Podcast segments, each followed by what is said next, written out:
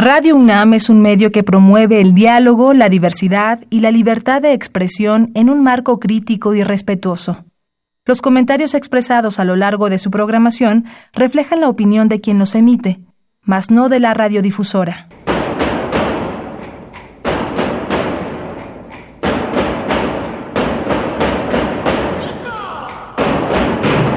Discrepancias.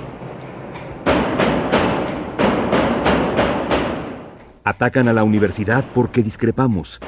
Viva la discrepancia, porque es el espíritu de la universidad.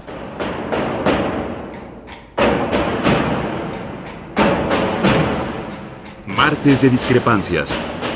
Conducen Tobián Ledesma y Miguel Ángel Velázquez.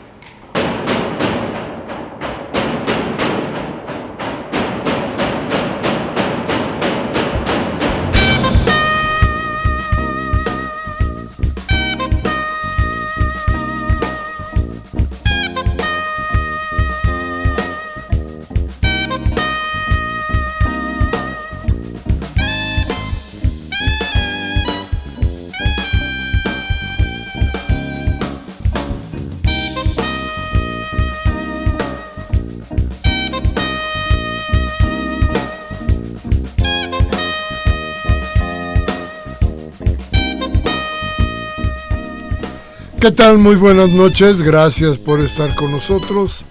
Esto es Radio Universidad y estamos en un programa que se llama Discrepancias, donde lo único que pretendemos es llevarle a usted información suficiente para que tome las decisiones que más le convengan al país.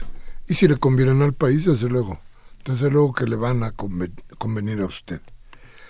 Los horrores que hemos visto en los últimos días nos hacen poner en, sobre la mesa varias reflexiones. Una de ellas es, ¿de veras hay una competencia por el segundo lugar entre los presidenciables? ¿De veras alguien competiría para perder? Es decir, ¿a quién le importa el segundo lugar? No hay segundo lugar, solamente hay primer lugar. Solamente uno gobierna, los demás se van. ¿Por qué iban a competir? Más bien parece que están los marranos compitiendo para ver quién es el más trompudo. Es decir, quién es el más marrano. Porque los dos se han dicho hasta de qué van a morir. En términos, en términos desde luego de su deshonestidad grave las acusaciones que se han hecho en contra de en contra de Anaya del PAN o de la alianza esta espuria rara antinatura que existe ahí. Raro y grave lo que ha dicho ahora Anaya sobre sobre MIT su relación con los mil trescientos y pico de millones de pesos que de pronto desaparecieron. Raro desde luego, casi desesperado, Anaya grita que va a meter a la cárcel a Peña Nieto. Y digo desesperado porque una declaración de ese tipo, desde luego que hay muchísima gente que diría que bueno. Desde luego, Mid de, perdón, Anaya, no se acuerda porque es un tipo eh, autoritario, autoritario hasta las cachas, no se acuerda que hay división de poderes, no se acuerda que tiene que haber un juicio, no se acuerda que tiene que haber pruebas, no, él dice que él, en su venganza, va a meter a la cárcel a Peña Nieto. El tipo lo que nos hace ver, desde luego, de todas maneras, es que, es que qué barbaridad, qué odio. Es que qué barbaridad. Mandó a las instituciones al carajo. Ese es Mid. Pero piense usted algo más.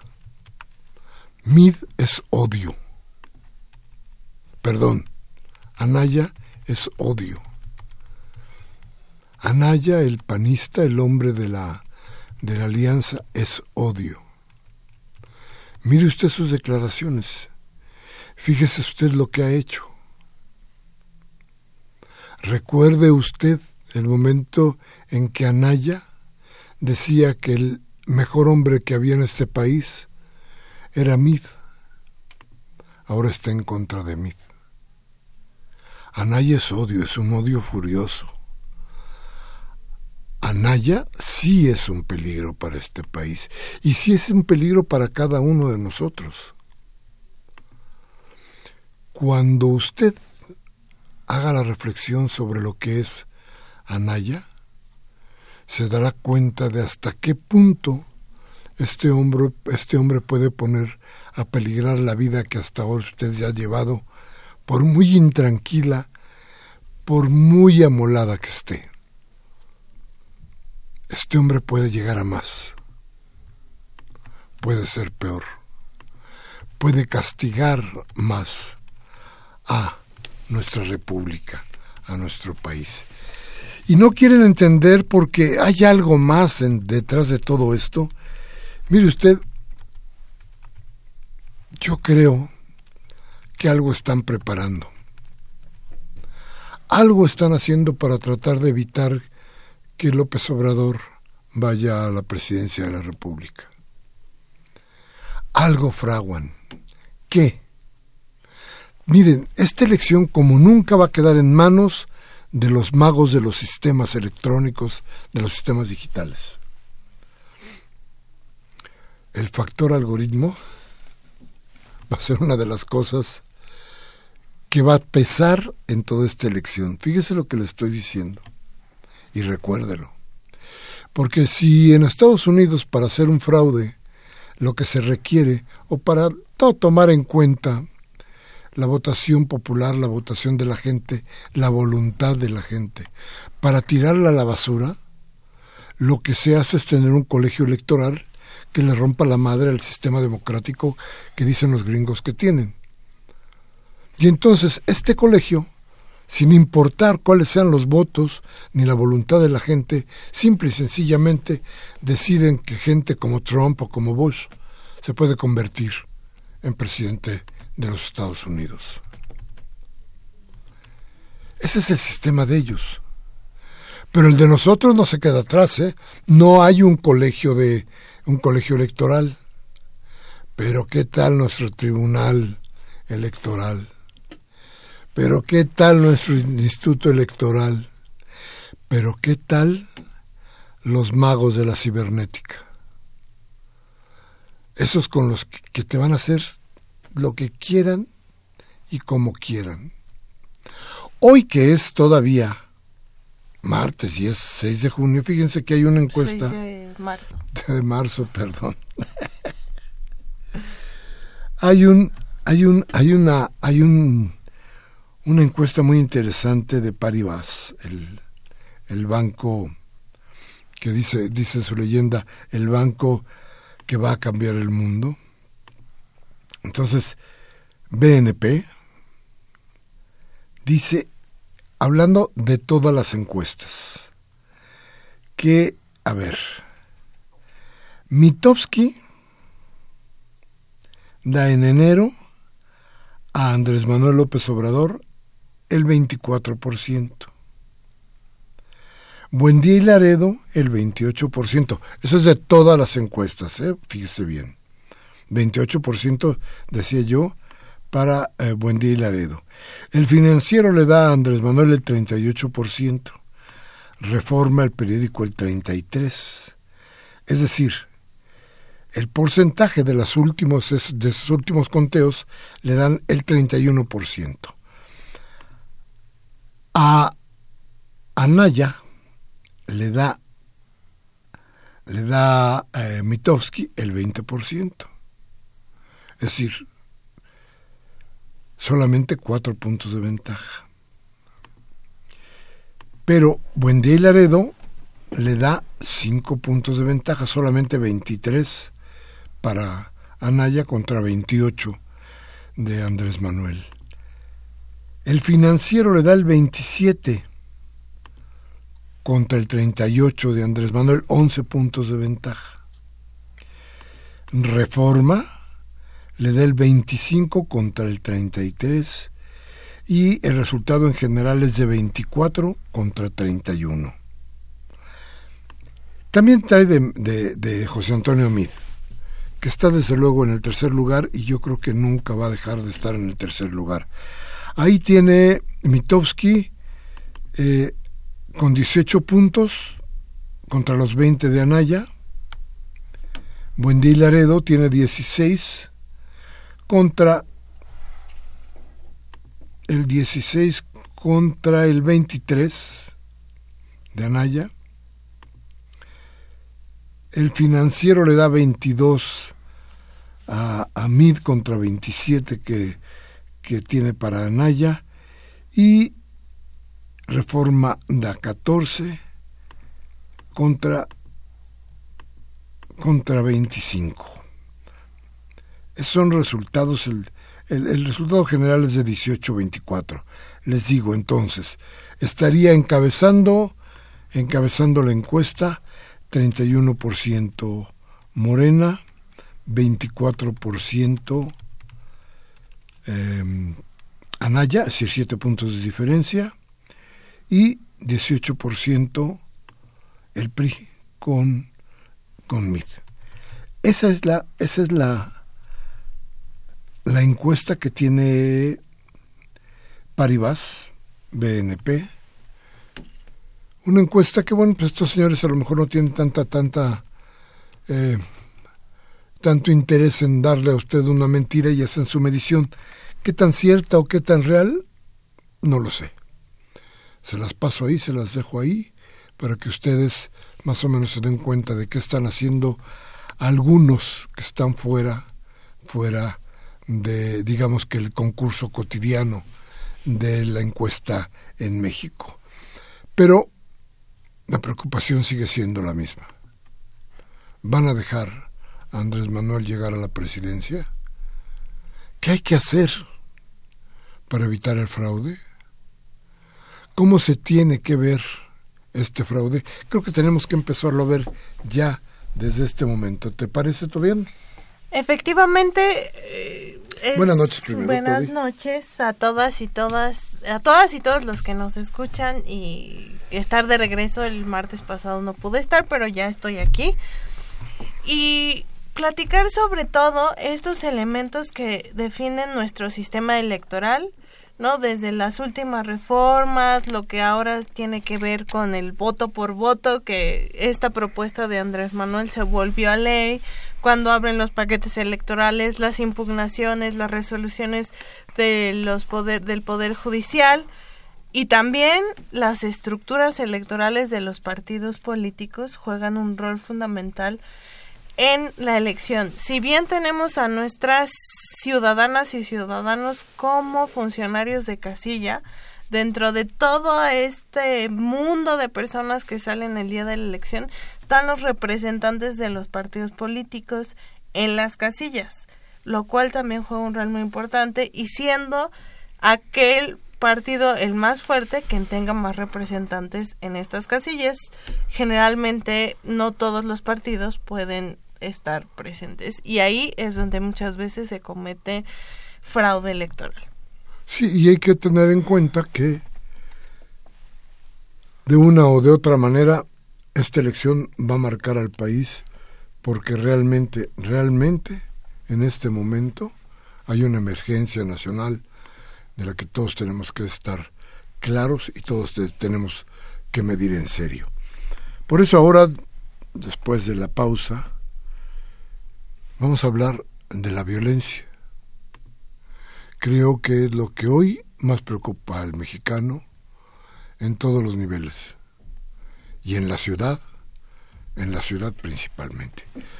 Vamos entonces a un corte, nuestros teléfonos 55 36 8989 y nuestra alada sin costo 01800 50 52 688. Entonces, ¿quién es el más trompudo? De nuestro par de marranitos. ¿Mid o Anaya? Vamos al corte.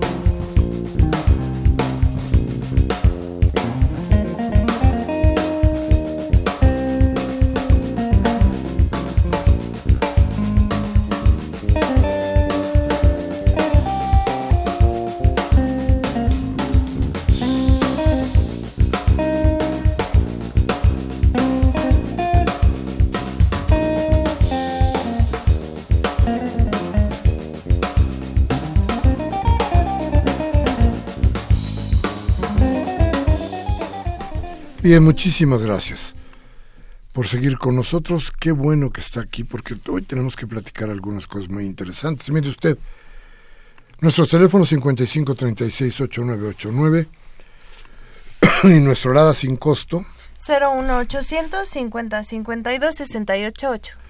Bueno, les decíamos, ¿por qué la violencia tiene que ser un asunto que tenemos que tener muy en cuenta para esta elección? Por varias razones. Una fundamental y importantísima, porque echarle más gasolina al fuego sería fatal para México. La elección puede exacerbar ánimos que hoy están, digamos que susceptibles, digamos que están a flor de piel, y que solo necesitan algo, un buen pretexto para desencadenarse. Estos ánimos de violencia, yo creo, de coraje reprimido, yo creo que tienen, tienen una buena salida si hay una buena elección. No basta Óigame bien, no basta que Peña Nieto se comprometa.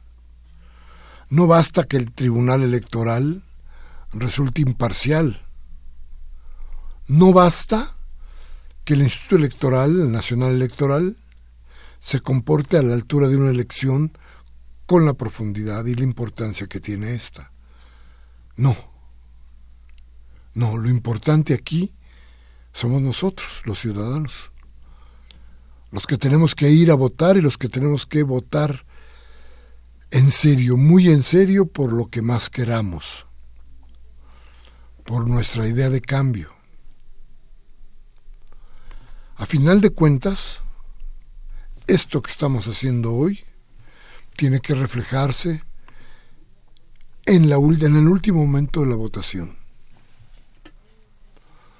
¿Por qué les hemos dado esta, esta encuesta? porque creo que lo que tenemos que, tener muy claro es que hay una tendencia,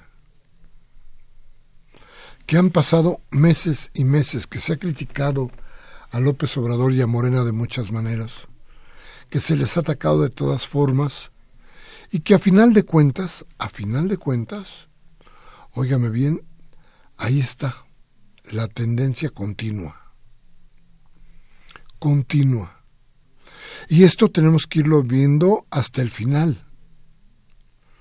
Porque si no resultan fenómenos fenómenos graves como el que pasó en el Estado de México, ¿no, Toby? Sí, eh, estábamos platicando ahorita un poco en la pausa. Una de las grandes dudas que tuvo mucha gente en el proceso del Estado de México es que se estaba haciendo un monitoreo del PREP donde en algún momento esta mm, eh, Delfina estaba arriba de los números en el PREP, no, no, un porcentaje muy alto, pero sí muy arriba. Entonces se cierra el PREP, ahí está, ¿no? Estamos actualizando, hay un montón de fotos de pantalla donde ella está arriba y en ningún momento la pasa el candidato del PRI, ¿no? Ahora el gobernador del Estado de México, en ningún momento en el PREP la pasa pero después en los en los conteos posteriores ya con el sistema final porque el prepeso es un conteo previo ya le da él la vuelta y entonces es cuando lo declaran ganador de la elección. Entonces esta preocupación de estos sistemas institucionales que incluso se contradicen entre ellos es un gran riesgo de certeza y credibilidad del proceso electoral para este año. O sea, tan solo veamos, por ejemplo, es, son 3.400 cargos de elección popular a nivel local y nacional que se van a estar. Todo está en manos del Instituto Nacional Electoral. A diferencia de lo que sucedía antes, que había como los procesos locales y cada quien llevaba lo suyo, ahora el INE estará encargado de todo. Siendo entonces a nivel federal el cargo de presidencia, 128 cargos para el Senado y 500 cargos para los diputados federales. Es un montón de cosas que hay que monitorear y ahí es donde todos tenemos que estar muy pendientes de estos sistemas tanto independientes que hay desde las encuestas, las consultoras, organizaciones, observadores electorales, como lo que es el oficial, que es el del Instituto Nacional Electoral. Y, deberíamos de lanzar, bueno, lancemos desde aquí una convocatoria para que los jóvenes estudiantes de la universidad, principalmente de esta casa de estudios, se conviertan en vigilantes cibernéticos. Creo que ahí es donde vamos a tener que estar pendientes. ¿Qué hacer? Formar un grupo que esté al pendiente de lo que hacen en las computadoras en el Instituto Electoral, en el Instituto Nacional Electoral. Ahí es donde deben de estar. Ahí es donde se debe concentrar toda la sapiencia de nuestros jóvenes que han estado metidos, muy metidos en la cuestión cibernética y que deberían de ser quienes, quienes detectaran en su momento si puede haber un fraude del tipo que le estamos comentando. Eso no quiere decir que no, no vaya a haber otras cosas que, por ejemplo, que los candidatos no estén repartiendo por todos lados y a todas horas tinacos, despensas, dinero y lo que sea vamos, este, un ejemplo clarísimo está en Iztacalco, donde la delegada, la exdelegada, y ahora su sobrina, ahí es, ahí es genial, ¿eh? porque fue delegada ella, dejó a su marido, su marido ahora quiere ser diputado, y ahora quiere dejar a su sobrina. Este, ojalá no tenga mucha familia, porque si no nos vamos de aquí hasta el otro siglo, ¿no? Pero este, pero tranquila, ahí está muy bien la señora dando todo todas las posibilidades para que sea este, su sobrina quien gane la elección. Y desde luego esto tiene que ver con qué? Con la compra de votos. En fin, pero le decía yo, la cuestión es, como quiera usted verla, la cuestión hoy es la violencia. Debe pensar muy bien, pero muy bien, el árbitro de la elección sobre cómo va a calificar esta elección. ¿Por qué? Porque desatar violencia en este momento sería una violencia electoral, sería terrible, sería terrible para todos. Y es que le decía yo, usted la, violencia está por todos lados. Hoy mismo, el, el Observatorio Ciudadano de la Ciudad de México hizo un recuento. Por ejemplo, en la Ciudad de México, fíjese usted nada más, el año pasado se reportó la tasa más alta de homicidio doloso desde que se tiene registro, es decir, desde el 97. 20 años.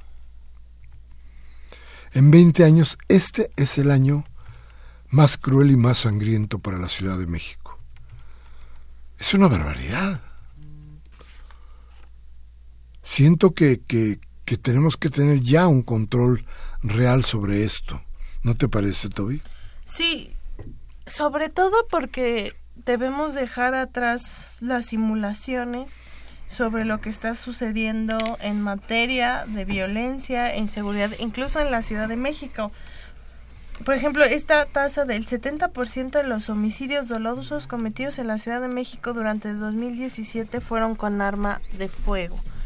Eso significa toda una organización detrás de, o sea, en lo que se refiere al uso de armas, te apuesto que el 90% de estas armas son del mercado negro, adquiridas de una manera muy sencilla y alrededor del mercado de armas hay muchas cosas como el narcotráfico, el narcomenudeo y no podemos seguir teniendo más simulaciones y está en riesgo la misma estabilidad y la paz de las personas que viven y transitan en esta ciudad todos los días.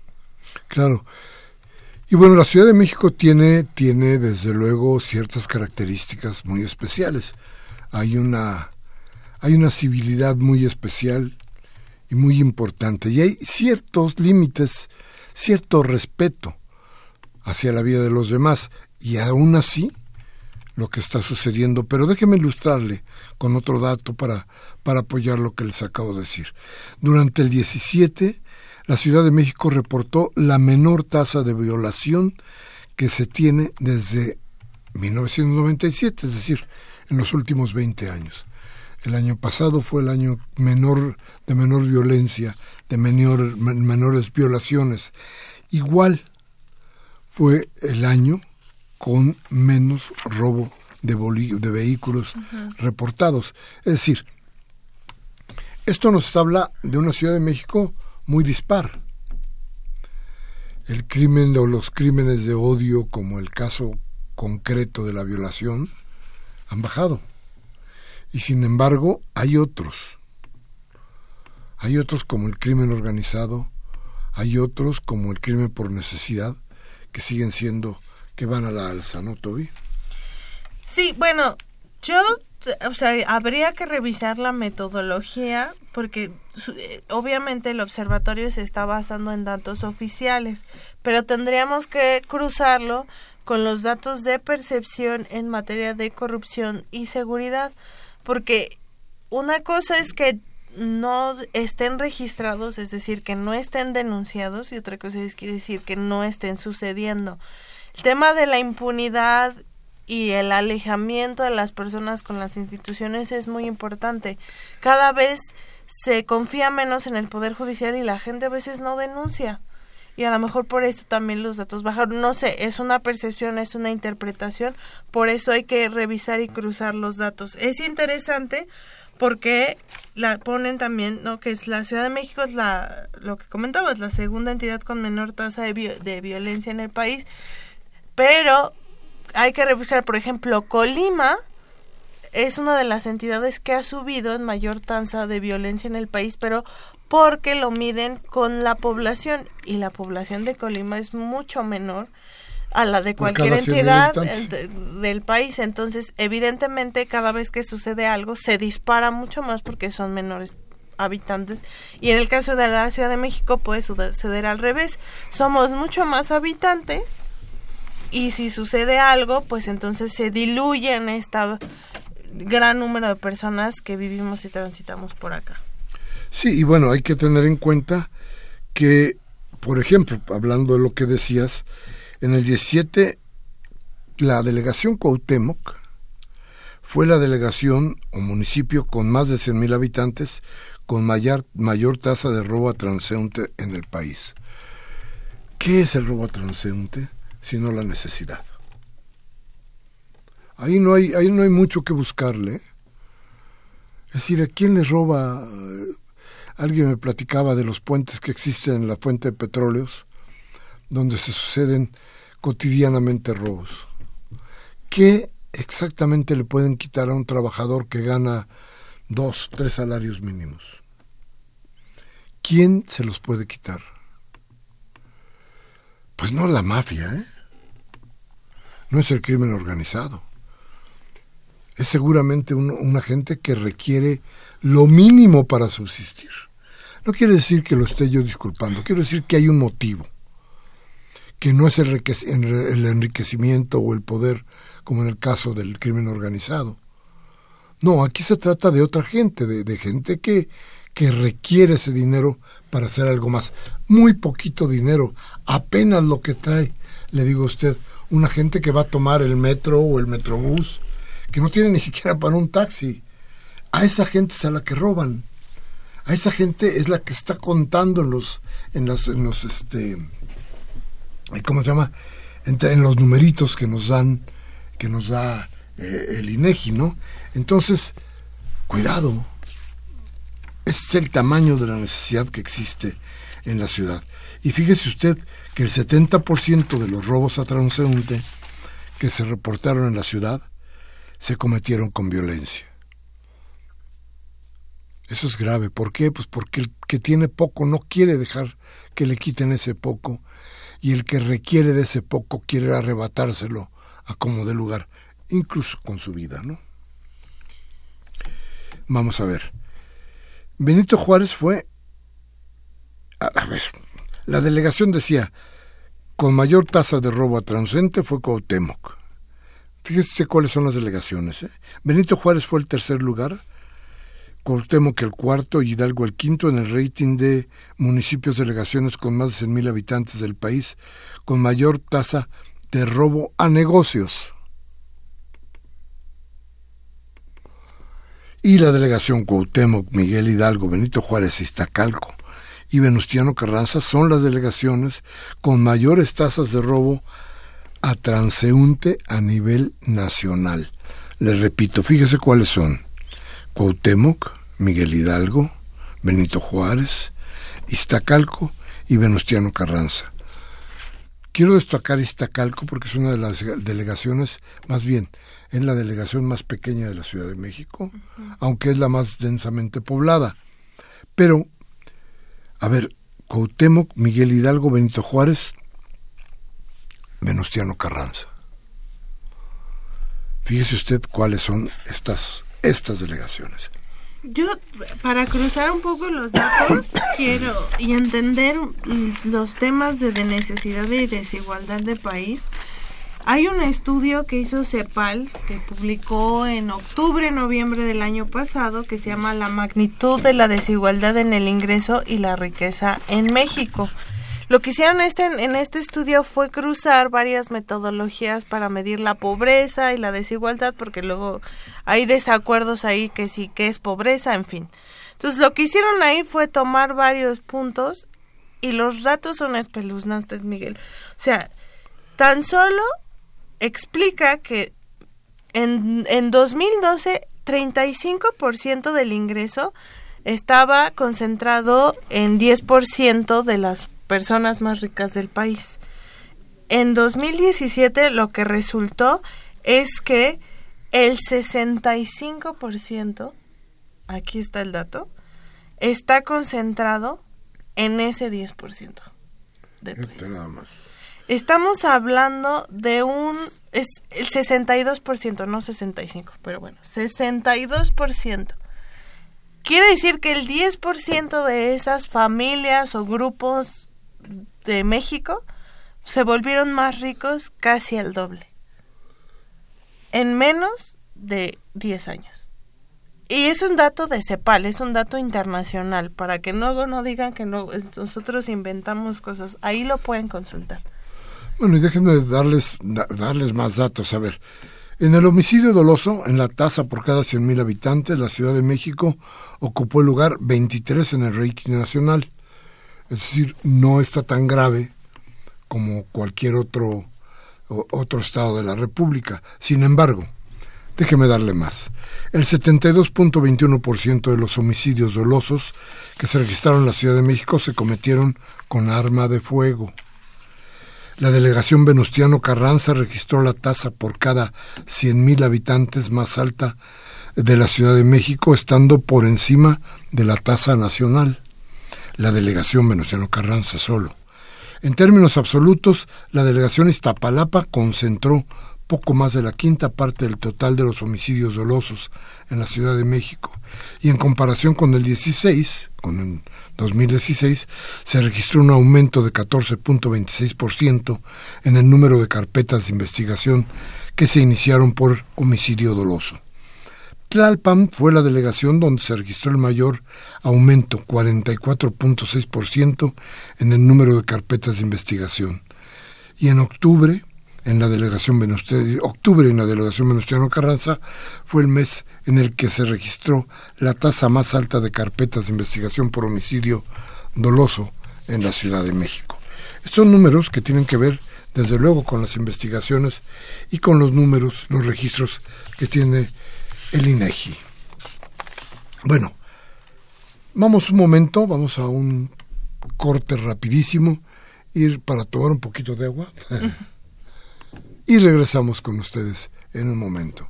Nuestros teléfonos siguen siendo el 5536 8989. Nuestra alada sin costo 01800 5052 688. Vamos al corte.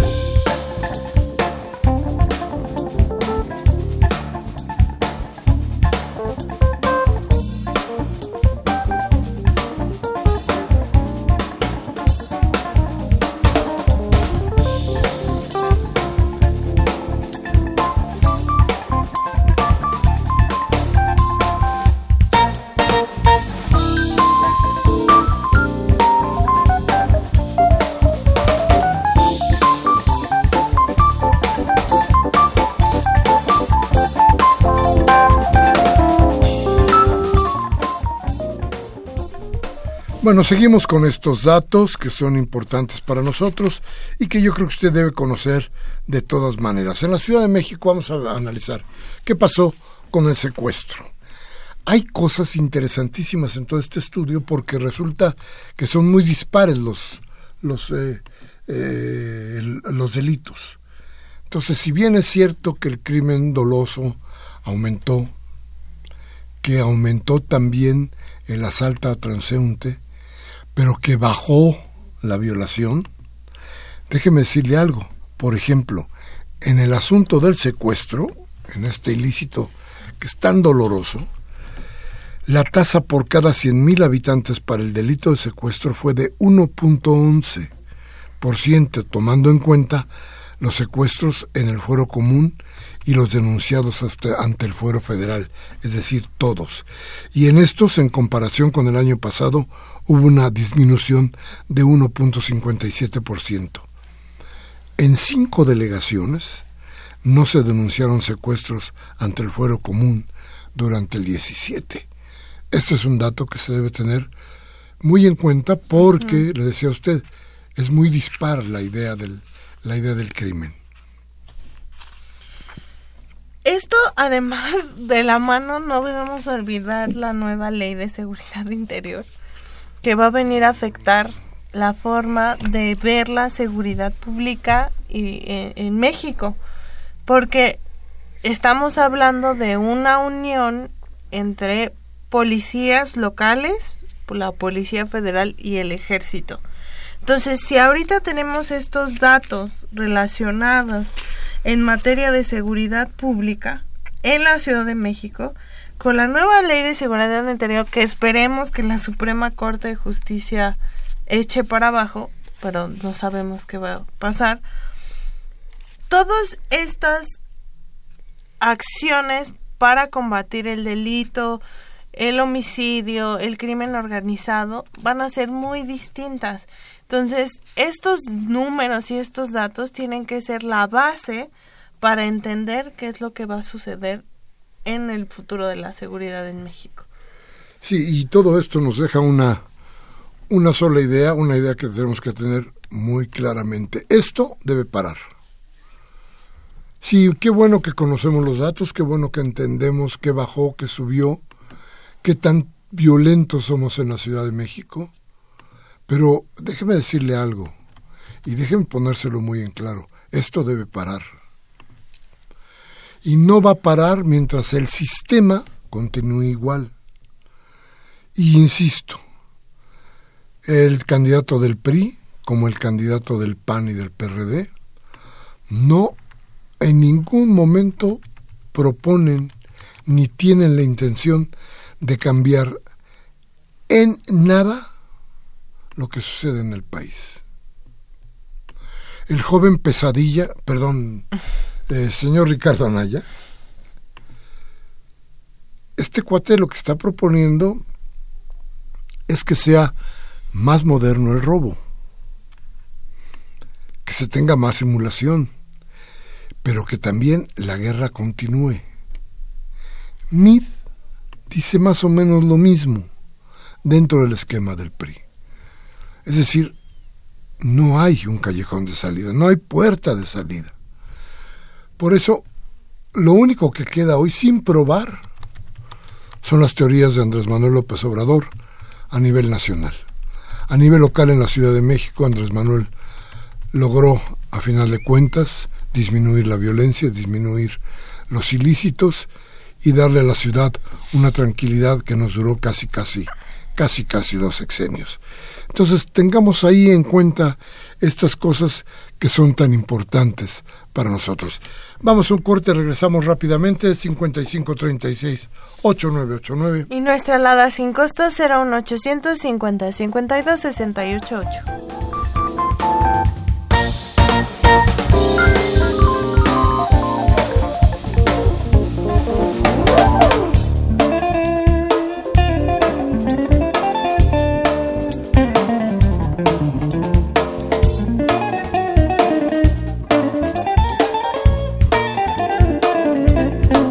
Gracias, gracias por seguir con nosotros. Bueno, tenía yo idea, Toby, de que hiciéramos algo más sobre las locuras de Trump y esto de los aranceles al acero, que será una bronca que, que tendremos que ver muy de cerca y que está ya casi, casi en nuestra nariz.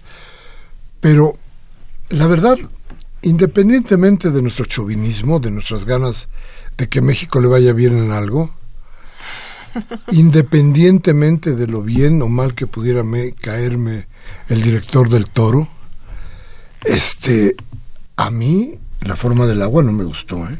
¿A ¿No te sí? gustó? Nada. ¿Nada? Nada. ¿Ni la música?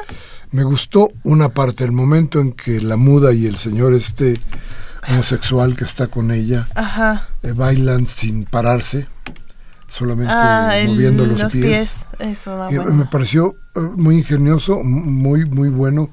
No encontré argumento, no encontré relato. El, el escenario era terriblemente parecido al de Hellboy. La idea tendría que ver un, mucho con Hellboy, que también se enamora, que también se- son los monstruos enamorados. Sí. Y este, pero no me dio nada, A era mí así sí como me gustó. Dije, a ver, este, ¿y qué diferencia tiene esto con la princesa que le daba un beso al sapo? tan, tan viejo el argumento, tan manido. Dije yo, bueno, no me parece que, que en realidad fuera como para ganar un Oscar. No sé si otras películas, porque la verdad yo hubiera dejado desierto el premio, no me pareció que de las que estuvieron ahí, alguna perteneciera al glamour, y déjeme decirlo de esa manera, de Hollywood. Bueno, a mí sí me gustó. O sea, debo decir que me es una película que a mí me Porque estás chavita. no, no, no. A mí me gustó mucho el juego musical, la fotografía me parece muy interesante, situada en una época, es muy americana, o sea, hablando en sentido muy estadounidense, está se haciendo una fotografía de una época en específica en Estados Unidos. ¿no? De, de- tomando incluso haciendo este tema de los lugares, los restaurantes que frecuentan, la relación, incluso la situación de las personas homosexuales en la época, o sea, a mí me parece interesante. Eh, yo creo, sin embargo, en lo que puedo coincidir contigo es que de los trabajos que podemos ver de Guillermo del Toro, Laberinto del Fauno es una mucho mejor película, muy superior, con un final muy distinto, con un guion muy distinto. La, la forma del agua sí responde a una visión mucho más romántica, con un final mucho más, este, puedo decir, decir, y mucho más feliz de lo que sucede en otros trabajos que tiene la, eh, Guillermo del Toro. Entonces yo creo que más bien este Oscar es como una suma, ¿no? Se lo entran como una suma de varios trabajos que ya ha tenido. No, to- no tanto por la forma del agua. Y fíjate que pasando ahí en, el- en la cosa, en la lectura, lectura política que a mí no me deja en paz. Y que si encuentro que de repente Miguel Ángel Mancera es el candidato del PAN al Senado y la exdelegada panista en Miguel Hidalgo se convierte en periodista, este, y, y- y te das cuenta de cómo vienen las cosas, te diría yo que eh, esto de la forma del agua lo hace un mexicano con una visión extraordinariamente gringa. Pero hay un par de gringos o tres gringos que hacen una película extraordinariamente mexicana, mexicana, como sí. Coco, Como Coco. que en lo particular me encantó, que de todas maneras me gustó el guion, me Sí. gustó la forma de producción, me gustó el juego de colores, me pareció que era una, una película, sí, sí, a la altura de lo que Hollywood alguna vez fue, con todo su glamour y con toda su fuerza interpretativa. Creo que ahí había, había algo más y se podía haber hecho algo más. Eh, de cualquier manera, bueno, vale, qué bueno por Del Toro, qué bueno por México, que a toda madre que le damos a Trump en la trompa, este, eso me encanta. De todo lo demás, pues de todo lo más, ni modo, ¿no? este, el pescadito ese que sale ahí. No, bueno, vean, vean, vean, vean labrito del fauno y vean la forma del agua para que puedan comparar si no la, si no la han visto y este y puedan tener una opinión más concreta. Yo sí creo que Guillermo Todd ya se merecía un Oscar. No era la forma del agua, pero también es una película que se puede disfrutar este si uno está también medio bajoneado en asuntos del amor, se puede sentir uno bien viendo la forma del agua. Dice Tobián que terminó de ver la película, corrió a la bañera a ver si había algún pescadito. y puro tiburón. ¿Qué tal si tenía suerte? ¿Qué tal? Bien, vamos a un corte y regresamos. Regresamos con sus llamadas, con la voz de usted, que es lo más importante de este programa. Vamos al corte.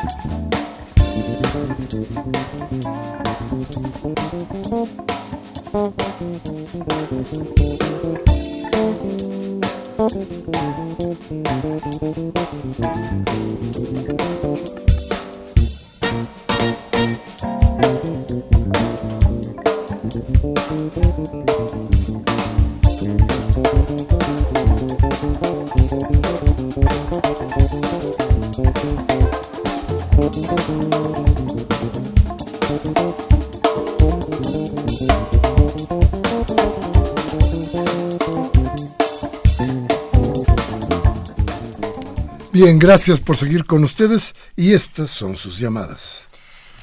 Empezamos con Lilia de Cárdenas de Naucalpan que dice saluda a Miguel Ángel. Gracias. Y comenta, ya son tres veces que traicionan al PAN. Una, la de Coahuila, dos con Josefina y tres ahorita quitándole el segundo lugar. Al parecer pretenden que MIT crezca en las encuestas. Requiere renuncia de Córdoba y su delincuencia en el INE. Las encuestas son falsas. López Obrador en algunos estados está hasta el 70%. Sí, es correcto. Es una buena es una buena es una buena idea y es, más bien es una buena un, buen dato que nos acaba de pasar la señora Cárdenas. Karen Dam nos dice este desmadre ya no puede continuar. Muertos, desaparecidos, violación a los derechos humanos, feminicidios, pobreza. Ya no más. Levanta la voz Karen Dam. Antonio Hernández de Magdalena Contreras nos dice, el PRI busca el segundo lugar para poder comprar las elecciones y estas no sean tan obvias. La señora Carmen Reyes Martínez del Estado de México dice, me da mucha tristeza Aquí donde está mi casa ha habido crímenes, violaciones y asaltos todos los días. Los atentados dicen que están combatiendo la delincuencia. Las autoridades dice dice que están combatiendo la delincuencia. Hay retenes, pero no se ve la solución. La justicia está coludida con los criminales. Aquí en el Estado de México lo vemos y estamos muy mal. Necesitamos un cambio. Ya no hay que votar por los mismos y por eso parece ser que Morena es la opción. El maestro Manuel Munguía de Iztapalapa, como siempre, muchas gracias por su llamada. Y dice, ¿a quién quieren engañar con su farsa electorela y fraudulenta? Los liberales están tratando de revivir el presidencialismo muerto hace mucho por su corrupción e inmundicia. Sin embargo, quieren seguir consintiendo a la oligarquía con la comodidad de este sistema antidemocrático, populista y autoritario y a seguir sometiéndolo, sometiendo al pueblo a la esclavitud, pagando todo. cuando esto necesita un cambio urgente, lejos del neoliberalismo y del presidencialismo, que se distinguen por su estolidez y egoísmo y no permiten el desarrollo económico, político y social de México. Y nos manda un saludo cariñoso a todos. Gracias, don Manuel. Rubén Pinto de Catepec dice, el hipócrita de Mid quiere el segundo lugar para de allí tener el primer lugar. Por ello está comprando. Silvia García de Coyoacán dice, en el programa Celeste Sainz de Mier indican que van a repuntar a Anaya y que MIT no ha tenido toda la fuerza necesaria. En el INE son los primeros vendepatrias. Ojalá su familia se una a Morena. No sé si nuestra familia o la familia de los que nos está escuchando. muchas gracias. Gabriel Campos de Benito Juárez dice, ¿no se han dado cuenta ustedes de lo desesperado que están en Televisa? Ya que sus empleados comentan que se está cayendo a pedazos la empresa. ¿No sería que por eso adelantaron el defraudado Teletón? La mitad es para ellos y la otra mitad para los otros. Ya se acaban por los Oscar, Óscares de la película ya mencionada porque esa publicidad, porque esa publicidad mediática nos hacen pagar, no hacen pagar a los asesinos de los feminicidios, desapariciones forzadas y niños. Gracias, don Gabriel. Quetzalcoatl Bisuet de Coyoacán comenta, don Miguel Ángel, resulta que ahora tenemos a San Ricardo Anaya, mártir de la República. Ha de ser un santo el pobre hombre el joven pesadilla. Ángel Cervantes de Cuauhtémoc dice, viene el día misógino dedicado a la mujer, olvidando los 364 días restantes, donde los tres degradados por sus propios actos llamados candidatos son tan cobardes que no apoyarán la pena a los feminicidios, y nuestro rector, como oftalmólogo, no corrige su visión donde muerto el perro, se acabó la rabia, y no encerrar a una universidad, no encerrar en una universidad del delito o de los feminicidios. El día no es misógino, sino las acciones que hacen, que son igual que los 365 días del año, así que podemos hacer muchas acciones ese día. La señora Servín de Cuauhtémoc dice la verdad pero hacemos oídos sordos. A ver si hacemos caso de lo que estamos escuchando y enfrentamos el miedo. Yo no tengo miedo. Sofía Peralta de Gustavo Madero dice, yo creo que todo lo que está pasando con Ayala es puro teatro. Lo que están buscando es subirlo haciéndole ver como mártir, pero seguramente ya pactó con el PRI, porque qué casualidad que Mid se vaya a cenar con Fernández de Ceballos. Y Inocencio Ruiz de Catepec dice, señores, ahora que tocaron el fraude en el Estado de México, les recuerdo que el excelentísimo señor gobernador Alfredo del Mazo decía fuerte y con todo contra la delincuencia. Resulta que ahora tenemos más delincuencia. Tiene que ser del miserable tricolor. Saludos a todos. Bueno, Toby, se nos acabó el programa, ya no queda nada por decirle a usted, más que que hoy es 6 de marzo, del 18, que Humberto Sánchez Castrejón manejó la nave hasta este momento del aterrizaje, que Rocío García Rochas y Diana Rocha y Diana Hernández Ginés estuvieron en la asistencia de producción, Baltasar Domínguez en la producción, y que este programa, pese a la Compañía Federal de Electricidad, a la CFE, que hizo todo lo posible porque no fuéramos al aire, que es una compañía de altura mundial, esta, esta compañía aquí sobre todo, de pese a todos ellos, aquí estamos. Toby, buenas noches. Muy buenas noches, un saludo a todas y todos. Y como siempre les recuerdo, si lo que hablamos aquí le sirve a usted de algo, por favor, piense, reflexione, tómese un café con sus amigos y hable de lo que aquí hablamos. Pero, pero si no, si no tiene usted opciones, cámbiale a MBS, a Televisa, a Radio Fórmula, para que le disminuyan la voluntad, para que le crezca la mediocridad. Hasta la próxima.